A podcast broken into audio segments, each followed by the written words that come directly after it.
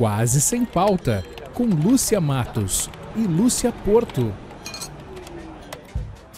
Olá, olá, muito bom dia, boa tarde, boa noite. Sejam mais uma vez todos muito bem-vindos a este que é o 27 episódio do Quase Sem Pauta, o podcast de duas grandes amigas que nunca precisaram de pauta para se divertir, né, Lúcia Porto? Cabalística 27. Eu sou cabalística, né? Olha que lindo, olha que cena linda. Eu estou de vermelho, a cor do meu time, e tu tá de óculos vermelho combinando com a cor do meu time. E não, eu estou hoje... de laranja. Eu estou de não, laranja. Tu... não, mas o teu óculos é vermelho. Não, não é laranja. Dal... Puta, eu sou totalmente daltônica é, e cega, é. então. Meu mas, é enfim.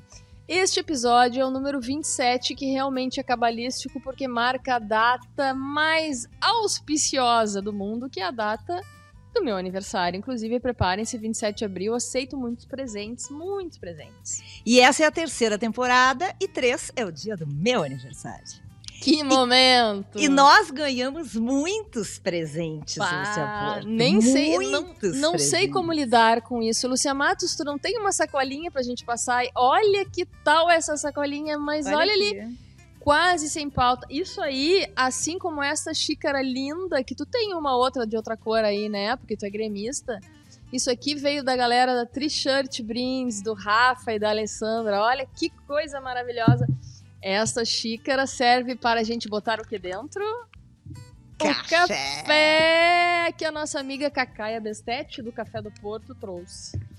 E, café aliás, da Cacaia. O café da Cacaia fica bem. Olha aqui, olha que tal isso aqui. Ai, gente, eu tô chocada olha, olha, olha. Olha, acabou de passar alguém aí atrás Passou um cachorro atrás de mim, que é o Miguel. Esta térmica que a Termolar fez com a nossa marca, Lúcia Matos, maravilhosa. Muito linda, amamos. Nossa, gente... tô chocada com essa térmica. Dá pra tomar um chimarrãozinho tri, né?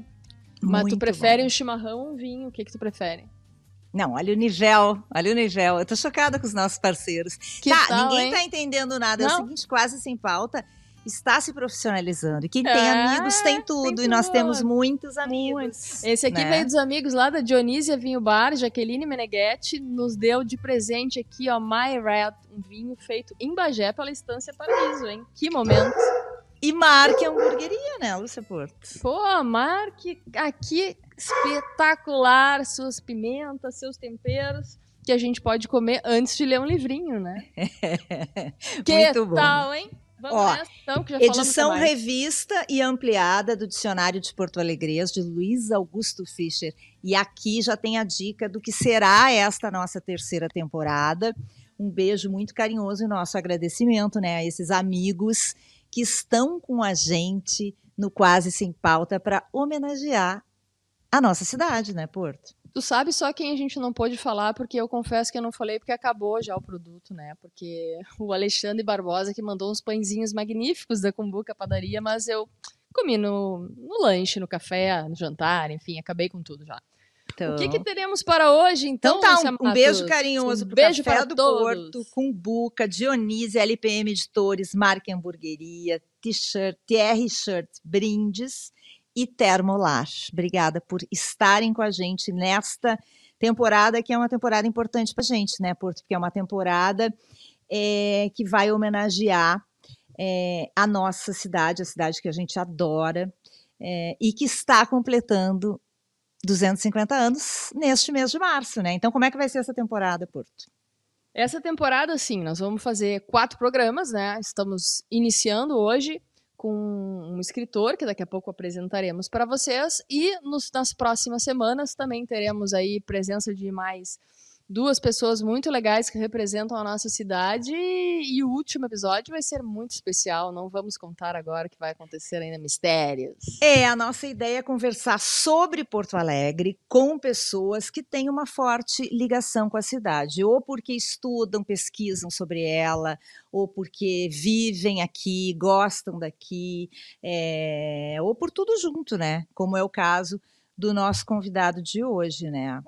Nosso convidado de hoje que abre esta terceira temporada do Quase Sem Pauta, 27º episódio, é um colega jornalista, é, e eu vou colocar ele aqui agora. Vamos, Porto?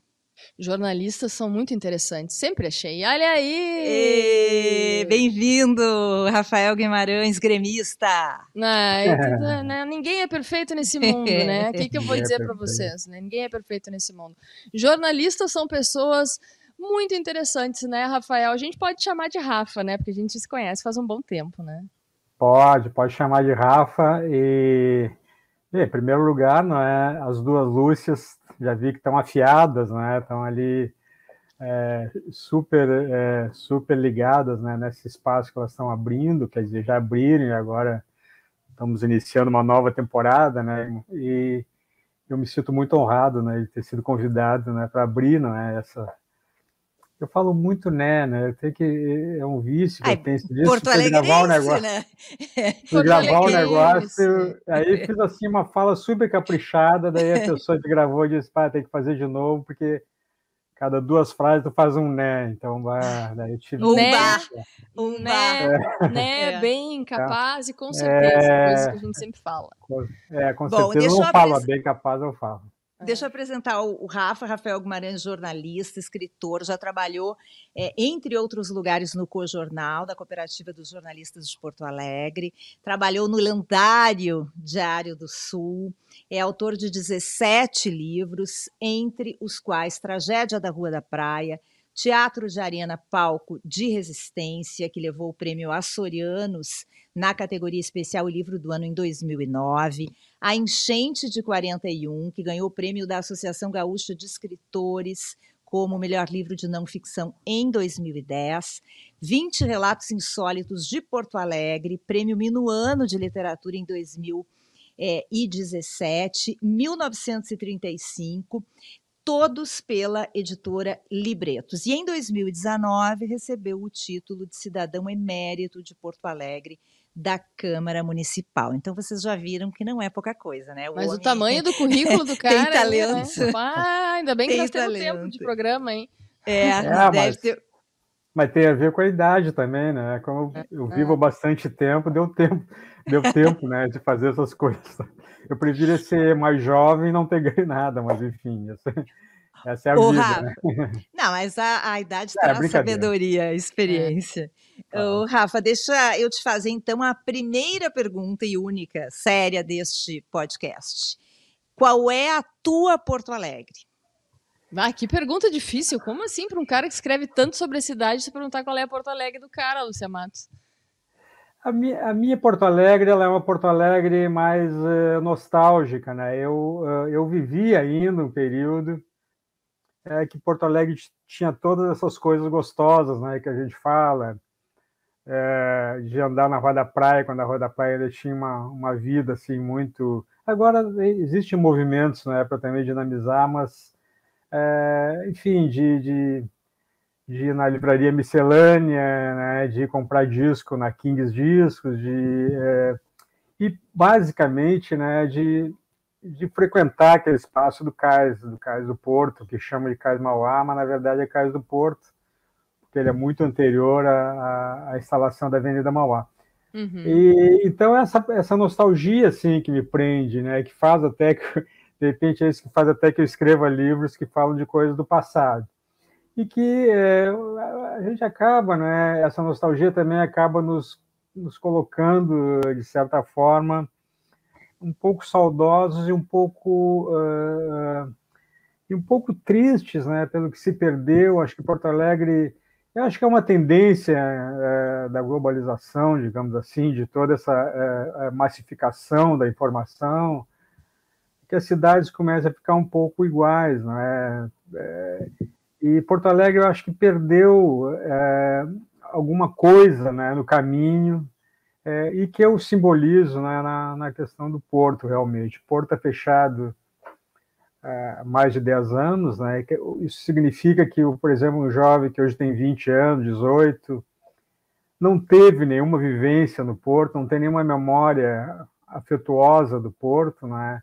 E que é o espaço, né, é, daquele espaço todo de onde nasceu a cidade, o Porto como espaço, né, que garantiu a internacionalização da cidade, né, a qualificação da cidade, naquele período né, da, da segunda, terceira década do século XX. eu tenho nostalgia da livraria do Globo, eu tenho. Então, essas coisas assim ainda me, me prendem muito. Eu fico pensando um jovem de hoje, né, que já, já se depara com uma cidade diferente, uma cidade que perdeu algumas coisas.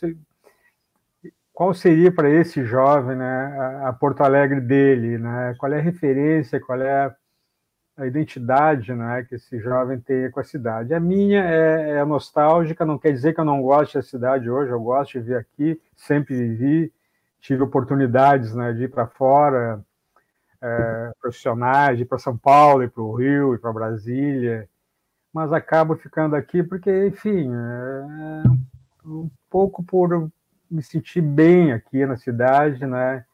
Mas ainda com essa coisa da nostalgia, às vezes me alfinetando. O Rafa, tu acha que essa essa essa questão do passado, assim, né? Talvez entender a cidade hoje, hoje ela não é mais o que era para ti antes. É, isso pode ter sido o gatilho, assim, para tu começar a pesquisar sobre Porto Alegre. Por, tu virou uma referência nisso, né? São 17 livros, acho que a maioria tem a ver com a cidade. Por que que isso começou? É, acho que não, não, é, não é por aí. O que, na verdade, eu falo, e é a mais absoluta verdade, foi uma coisa muito casual. Eu comecei a escrever livros, eu é, eu, o primeiro eu tinha feito um livro infantil, né, que é uma história que eu inventei para minha filha quando ela era pequena, chamado Livrão Jornalzinho. É um livrinho é, que fala de dois personagens, que na verdade é um, um jornal, que é um magrinho livro, que é o gordo, então seria uma coisa do gordo e o magro, que era uma coisa que eu gostava muito quando era criança. Inventei uma história para minha filha com esse personagem. Mas assim, era uma coisa para mim completamente. É, é, aleatória, única, não, não tinha pensado em escrever. E daí eu, uh, eu comecei a pesquisar, eu gosto muito, né, uma das coisas que me, me, me fascina em Porto Alegre é a história da legalidade. É uma história fantástica, eu, eu me vejo assim, vivendo a cidade naqueles dez dias, digamos assim, a cidade intensa, né, a cidade, as pessoas é, mobilizadas, uma coisa quase revolucionária na cidade, né? Eu, tudo que eu ouço, tudo que eu vejo, tudo que eu falo com as pessoas que vivenciaram aquilo me fascina muito.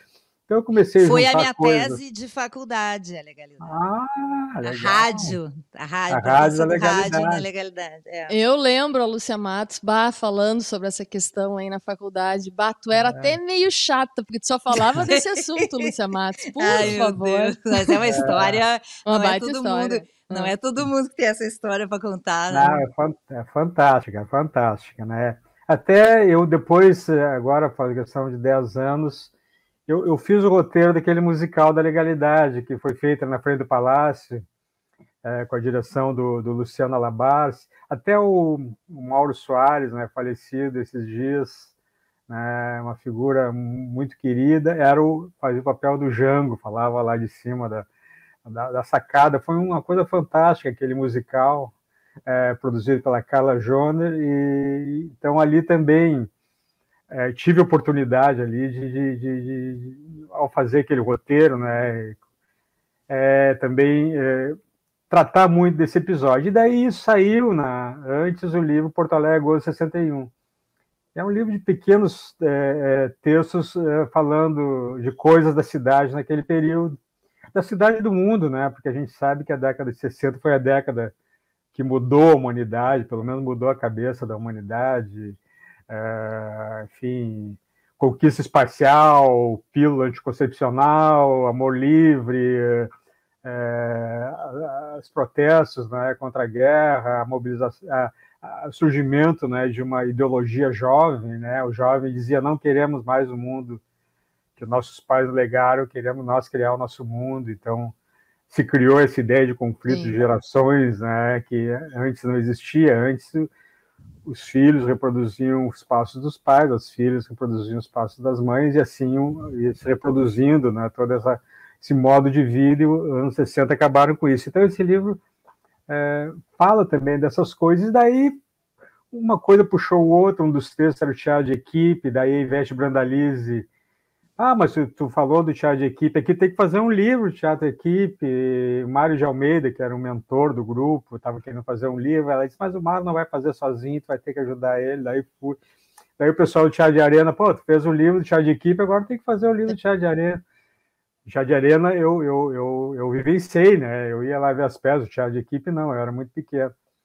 E aí as coisas foram indo, né? Daí, numa pesquisa, achei aquela coisa do, tragédia, do livro Tragédia da Rua da Praia, que é um uhum. faroeste, que aconteceu em Porto Alegre. Eu disse, mas não é possível, que história é essa aqui, fantástica.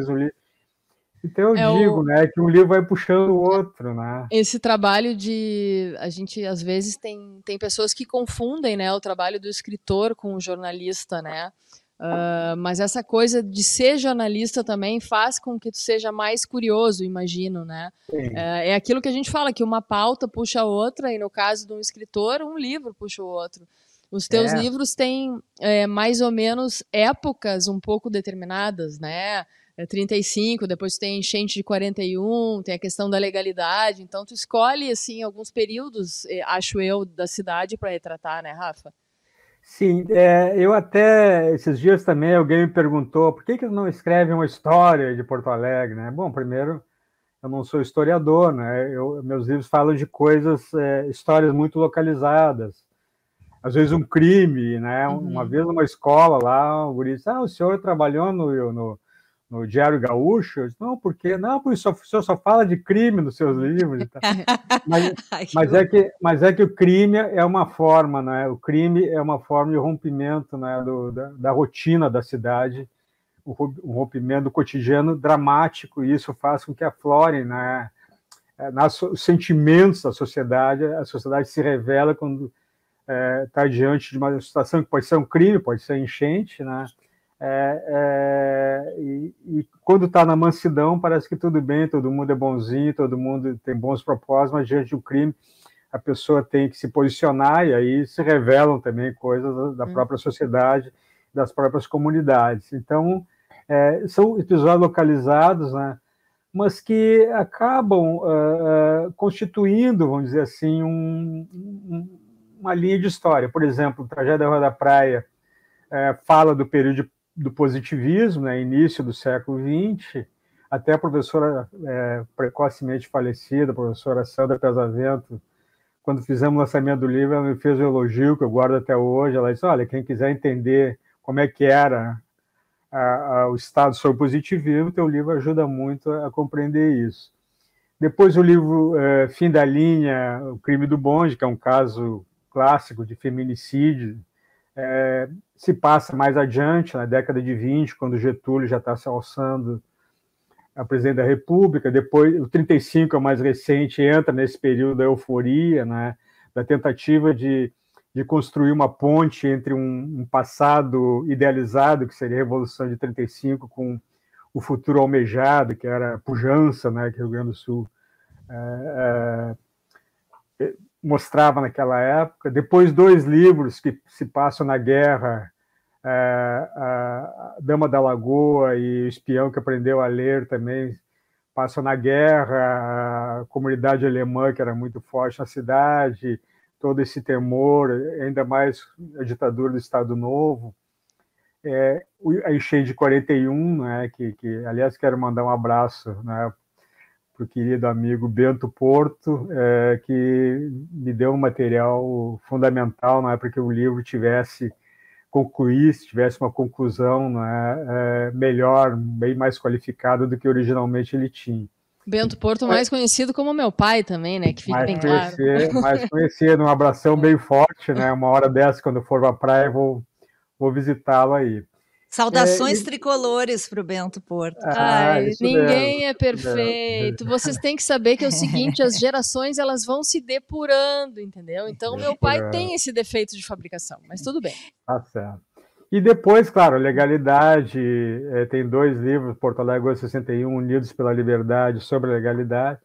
E mais tarde, a morte do sargento né, Manuel Raimundo Soares, uma das primeiras vítimas do regime militar era um paraense, né, que acabou vindo a Porto Alegre, expulso do exército por suas posições, então já entra a década de 60. Então é capaz né, de fazer uma linha, é, meus livros acabam podem servir como uma linha, né, para mais ou menos ver como é que a cidade, geralmente as coisas são da cidade, ela, ela, ela passou por essas diversas fases, né, sem a pretensão de que sejam document, seja documentos históricos, documento histórico exige né, mais, eh, mais uh, documentação, autenticidade, né, e, e a gente tem essa vantagem né, de sendo jornalista. Eu sou um, um escritor, um meio jornalista, embora às vezes eu faça meus livros tentando, né, pretensiosamente, uma, uma linguagem mais literária, mas na verdade é pura pesquisa jornalística, é puro uso de ferramentas do jornalismo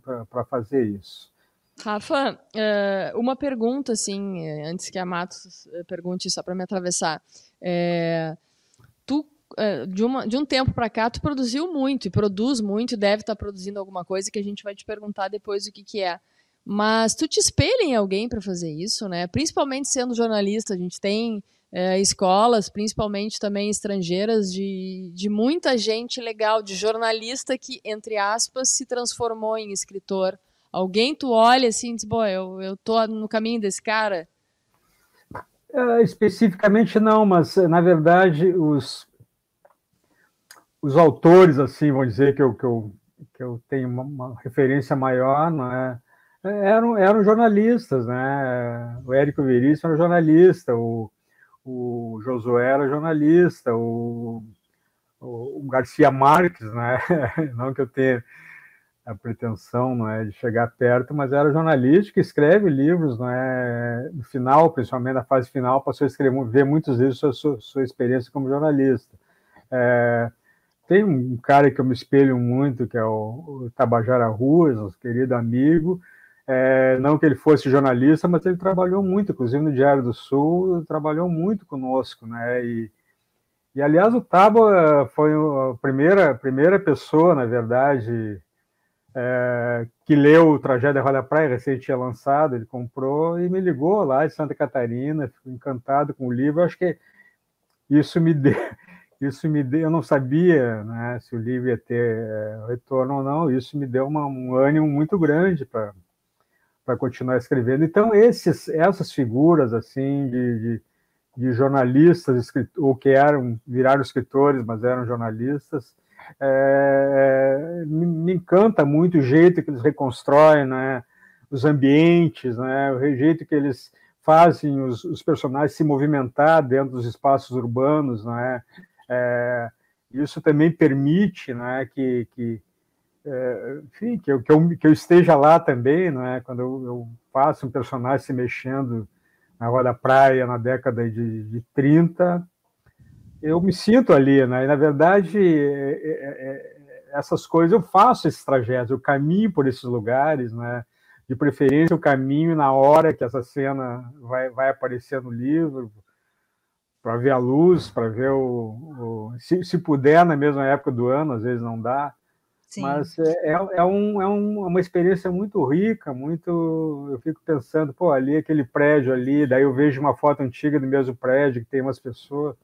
Isso é uma coisa, para mim, um exercício é, fantástico, um exercício assim que me muito estimulante, né? Por isso que eu faço tantos livros, porque Bom, eu só faço isso também agora. Eu, claro, eu tô, tô na libreta. Só, né? só faço isso, parece que tu não faz nada, né, Rafael? É, é, só não, eu faço, é, é, eu faço, é claro, ajuda a Clô na Libretos, aqui a Clô Barcelos, minha, minha querida companheira, mas ela que faz todo o trabalho é, pesado Libretos, não só pesado, também artístico, porque ela faz as capas de todos os livros, não só os meus, todos da Libretos mas ela faz a parte pesada e eu fico ali meio sento aqui no meu canto aqui e escrevo, pesquiso e, e eu, eu é, nós em geral, né, cá entre nós, gurias, a gente é um pouco preguiçoso para as coisas em alguns momentos, né? Em alguns momentos a gente ah, hoje eu estou cansado, não estou vontade de fazer nada. Então, às vezes eu não faço nada, mas eu não faço nada, eu me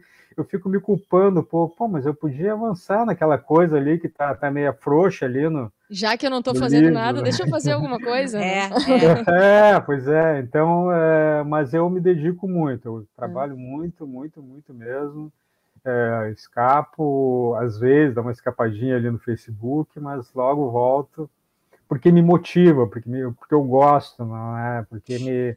Ô, Rafa, e tu acha que o teu olhar sobre Porto Alegre, assim, é, é tu, ele é um olhar sempre com o, o Rafael Guimarães escritor e jornalista, ou tu consegue relaxar, assim, ou quando tu tá caminhando em algum lugar, tu sempre tem um olhar, ah, mas nossa, que curioso isso aqui, vou pesquisar aqui tem mais uma sobre história. isso. É. é. aqui tem uma história e tal.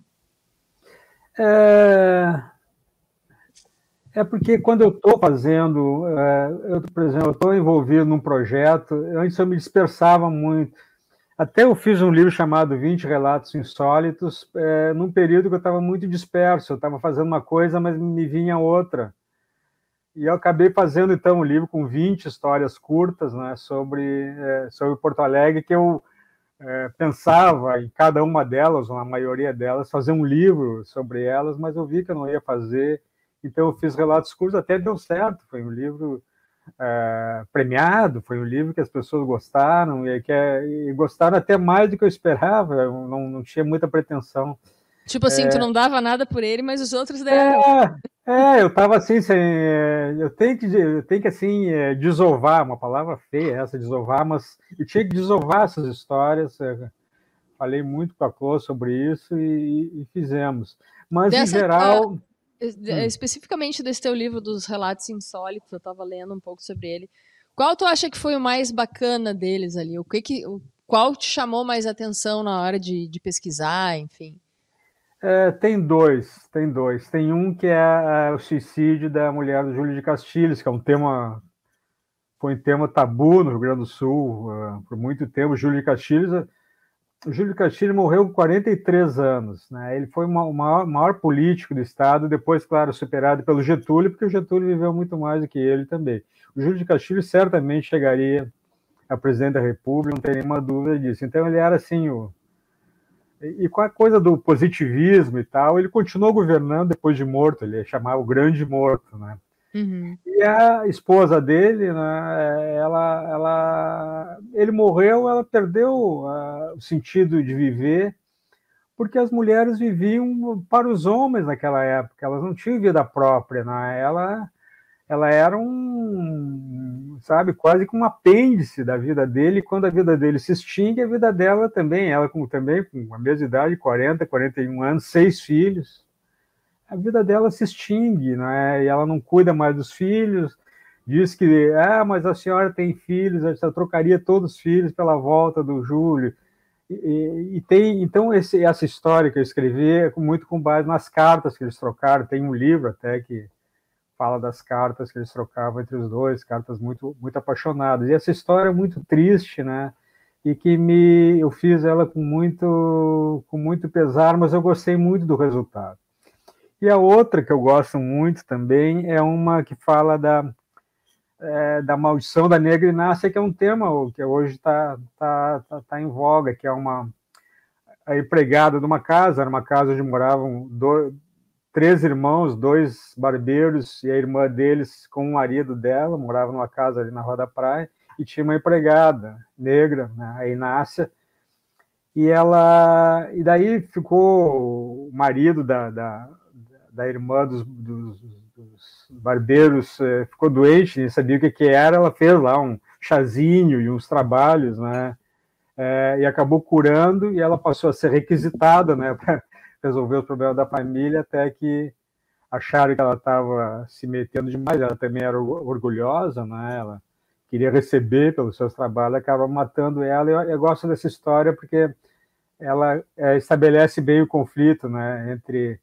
é, as pessoas lá que, no caso católicas, hoje seria esse conflito se dá com os evangélicos e, e as religiões negras, né? Eles não compreendem, né?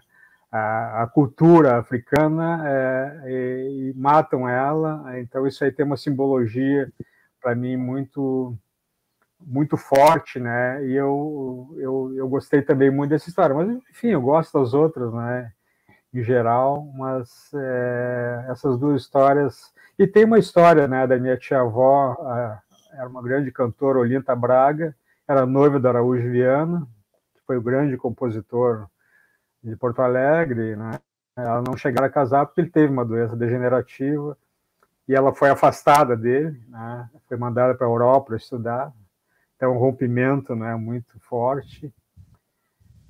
É, enfim, que ele acabou, né, a doença agravou, ele faleceu e ela nunca mais casou, né, ela é, interrompeu sua carreira de cantora, que era uma carreira brilhante, passou só a dar aula de canto, e ela o conheci, conheci no final da vida dela, convivi bastante com ela. É uma história de amor um pouco triste, é, mas também é uma coisa de familiar muito forte, né? A gente, todos nós, eu, meus irmãos, minhas primas, é, temos né, essa coisa muito forte. A gente dizia na escola, não, minha tia-avó era noiva do Araújo Viana. É, então, é chique, hein? É, era, era é, chique, né? Assim como, é, é, assim como meu avô, o poeta Eduardo Guimarães, né? Foi um poeta muito importante também, que morreu muito cedo, morreu com 36 anos. Nem meu pai conheceu ele direito, né? Mas também dizia na escola, ah, sou neto do Eduardo é. Guimarães, as professoras, ah, que chique, chique. Tal, mas é, é interessante a gente, quando a gente escuta, assim, né, historiadores ou jornalistas que contam histórias, né, como tu, tu deixaste claro aí no teu caso, uh, quando as pessoas se referem a lugares, espaços, ruas, ambientes que a gente frequenta, né, Araújo Viana para, sei lá, eu, 99,9% da população de Porto Alegre é um auditório onde é um a gente auditório. assiste a shows, né? É. Mas é. existia uma pessoa com esse nome, né? Ah. Assim como o Júlio de Castilhos, que pode ser uma praça, uma rua, mas não, existiu e poderia ter sido presidente é. da República. Essas coisas são muito interessantes quando a gente pesquisa, né, Rafa? É verdade, né? É verdade. Eu descobri também já tinha uma pequena referência, um nome que é muito estranho, que é o Mário Cinco Paus, que é uma hum. travessinha que tem atrás da prefeitura, e que era um jornalista, tá no livro Tragédia da Rua da Praia, e, e depois virou advogado, Rábula, né, na época do positivismo, existia liberdade de profissão, ele se tornou um, um advogado muito é, que tratava né, das coisas do povo, e ele, como advogado, conseguiu, até também está no livro 20 Relatos, conseguiu. As prostitutas eram proibidas de sair à rua, né? É, e ele conseguiu que elas tivessem liberdade né, para ficar na rua, na frente das suas casas. Elas não podiam nem ficar na janela, tinha que ficar fechado, né? É, porque achavam que era um escândalo. Ele conseguiu.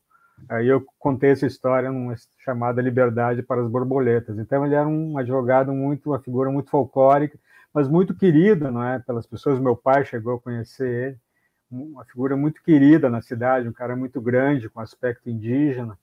É, e é o Mário Cinco Paus, que todo mundo fica curioso, quem é o Mário ah, Cinco um, Paus. Um trocadilho com a história do Mário Cinco Paus e as prostitutas não vai dar certo. É. Eu não vou fazer essa piada. Pois é, Desculpa, não vou é. fazer essa piada. Ô, Rafa, teve alguma, tem alguma história que tu queria muito contar e ainda não contou, e já aproveito para te perguntar, que a gente já está já estamos aí com 30 e tantos minutos de pod, já aproveito para te perguntar é, qual é o teu próximo projeto, no que, que tu está trabalhando. É, tem umas histórias, é, tem uma, uma história que eu gostaria de contar, é, mas foi muito bem contada pelo Celito de Grande, né, que é a história do caso Clima, eu gostaria de contar porque eu, o crime aconteceu ali na rua Barão de Santo Ângelo. Eu morava na Dinarte Ribeiro ali, é, no tempo que a Dinarte Ribeiro não era o que é hoje, era uma rua que não tinha rua simples, não tinha nenhum comércio. Aliás, a Padre Chagas também não tinha nada, só tinha uma padaria no meio da quadra ali, então não era a calçada da fama, era uma e, e, ali da minha casa, da sacada da minha casa, eu me lembro até hoje, eu fecho os olhos, estou vendo a cena, as pessoas, né, no sábado chuvoso, de guarda-chuva, olhando para casa é, dos climas, né, é, uhum. onde, quando na véspera, tinham, tinham assassinado a Magritte Klima, que era a esposa de um deputado, né, e o crime é, ficou insolúvel em muito tempo, e o Celito conseguiu é, é, conseguiu, né, mais ou menos com a sua pesquisa e também com as filhas, né, terem finalmente se proposto a falar sobre isso, conseguiu mais ou menos é, decifrar aquele crime. Então esse o caso Clima é uma das histórias que eu gostaria de ter de ter feito e o Celito fez isso e fez com muita habilidade. Tem algumas outras que agora não, não, não me ocorrem.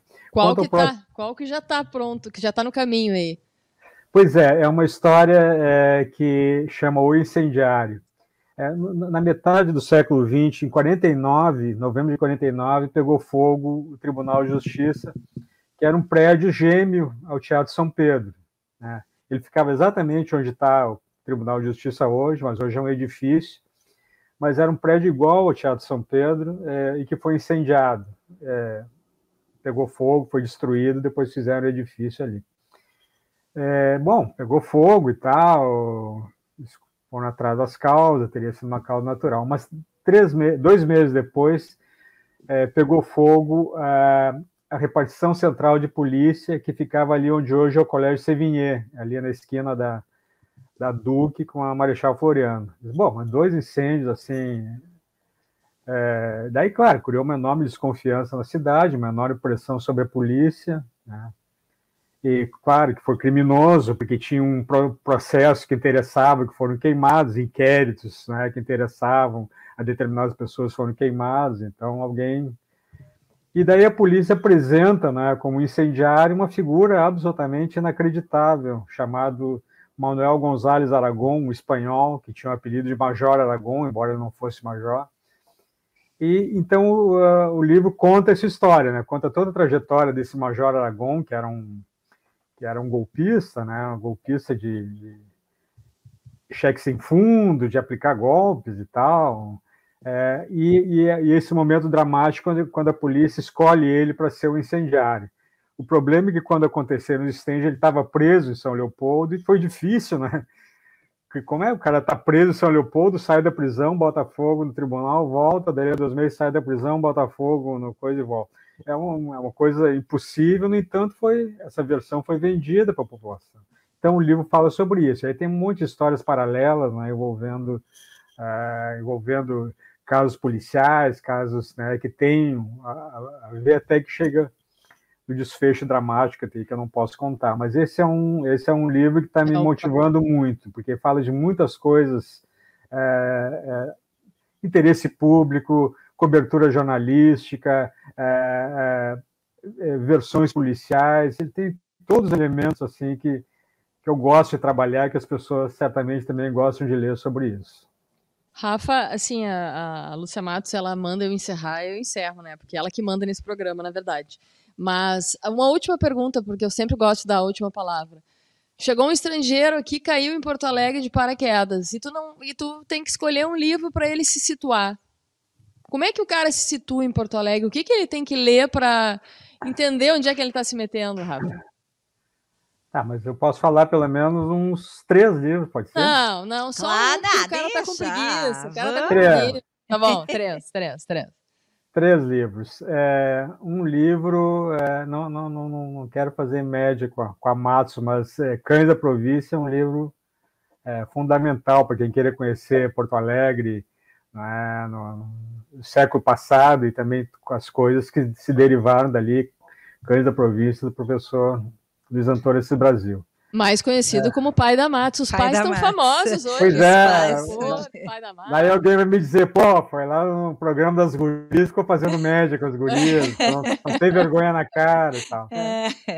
É, o outro é, é, é, é Os Ratos, do, do Dionélio Machado, é é um é um clássico, por, né, Rafa? É um clássico. E por fim, né, também, não menos importante, Camilo Mortágua, do, do, do Josué Guimarães, é, que é um livro fantástico que eu tinha lido há 30 anos atrás, reli agora, e, e muita, muitas coisas que eu que tinha me passado na primeira leitura, encontrei agora, é um livro absolutamente extraordinário, é, e, então faria esses três, teria outros, né? o resto silêncio do Érico Veríssimo. E aí vai, vai uma aí lista. Vai, né? inclusive, né? vai. inclusive, vamos botar uma obriga para o Rafa aqui para as pessoas irem nas nossas redes sociais. O Rafa vai nos dar uma lista dos 10 livros de Porto Alegre bacanas que a gente vai publicar nas nossas redes, né, pessoal? Já está publicado, inclusive. Já nos deu, já publicamos.